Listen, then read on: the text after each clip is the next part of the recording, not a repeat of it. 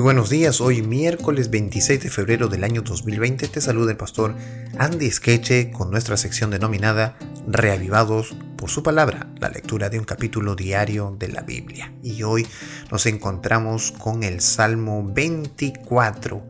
El Salmo 24 es uno de los himnos compuestos para celebrar la fundación de Jerusalén como la ciudad del gran rey parece tener su marco histórico en los acontecimientos que se narran en 2 de Samuel capítulo 6 y Primera de Crónicas 15 cuando David lleva el arca a Jerusalén. Después que David toma la fortaleza Jebusea de Sidón, ¿verdad? Decide trasladar el arca desde su sede transitoria en la casa de Obededom en Kiriat Yarim hasta el lugar que se le había preparado en Jerusalén, preparó una ceremonia para esta ocasión y como parte culminante de ese servicio se canta el Salmo 24. Algunos han pensado que David escribió este salmo especialmente para dicha ocasión, pero esto no, no se dice explícitamente.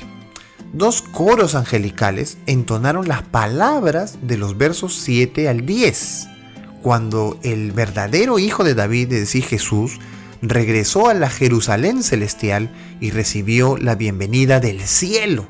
Por eso que es interesante notar cómo es que David danza, ¿verdad? Cuando el arca de Dios entra al tabernáculo otra vez. Y se da una alegría tal en el corazón de David que, bueno, aquí se crea el Salmo 24 y qué interesante que las palabras que David usó para adorar a Dios son las mismas que los ángeles usaron para adorar a Jesús cuando entra en el santuario celestial.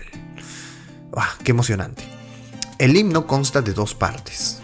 Cuando se cantaba mientras se trasladaba el arca, sin duda se entonó la primera parte al pie de la colina donde se levantaba Jerusalén, antes de que los participantes comenzaran a ascender hasta la ciudad del verso 1 al 6. La segunda parte se cantó frente a las puertas de la ciudad, inmediatamente antes de hacer la entrada triunfal, del verso 7 al verso 10. Posiblemente las dos estrofas de la primera parte fueron cantadas en forma alternada por dos coros. Los desafíos y las respuestas de la segunda parte sin duda se cantaron en forma antifonal, es decir, uno es un texto, otros responden. Los versos 7 al 10 aparecen en el inspirador coro Alzado puertas vuestras cabezas, de la segunda parte del oratorio El Mesías de Händel, el cual interpreta muy adecuadamente la naturaleza antifonal de este sábado, de este salmo. Eh, en, mis redes sociales voy a colocar oh, eh, la parte eh, notoria de este Mesías de Händel, donde se habla acerca de esta situación.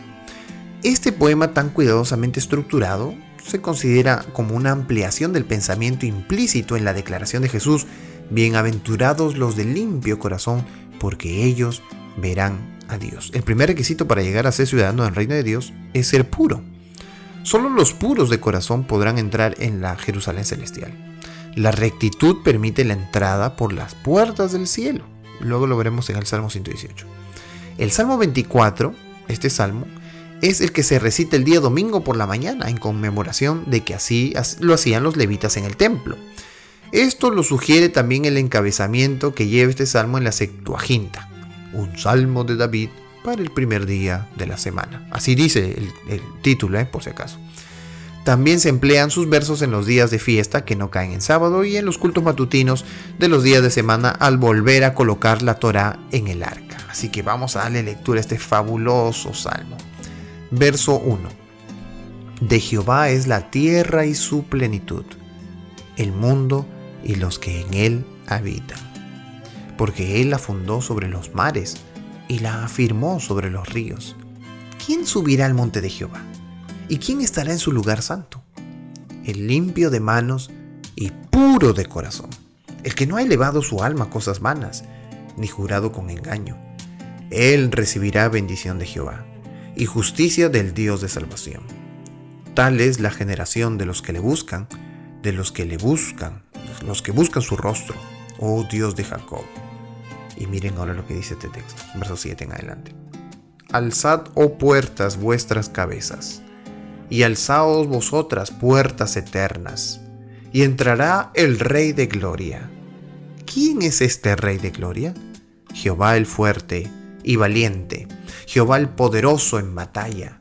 Alzad, oh puertas, vuestras cabezas, y alzaos vosotras puertas eternas, y entrará el Rey de Gloria. ¿Quién es este Rey de Gloria? Jehová de los ejércitos. Él es el Rey de la Gloria. ¡Wow! ¡Qué salmo! Si ustedes han podido imaginarse de los primeros versos, ¿verdad? De cómo es que se habla acerca de quién podrá ir hacia el monte de Dios. ¿Quién? Y empieza del verso 7 en adelante a hablar que Jesús es ese Rey de Gloria. Es ese rey que ha vencido a la muerte, que ha vencido al pecado, lo ha vencido y lo ha derrotado. Ese es nuestro rey, el rey de la gloria, Jehová de los ejércitos. Amén. Qué agradable empezar este día con estas palabras, con este salmo maravilloso. Si el salmo 23 fue excelente, este cada vez se van poniendo los salmos mejor. Y todavía nos falta más de 100 salmos.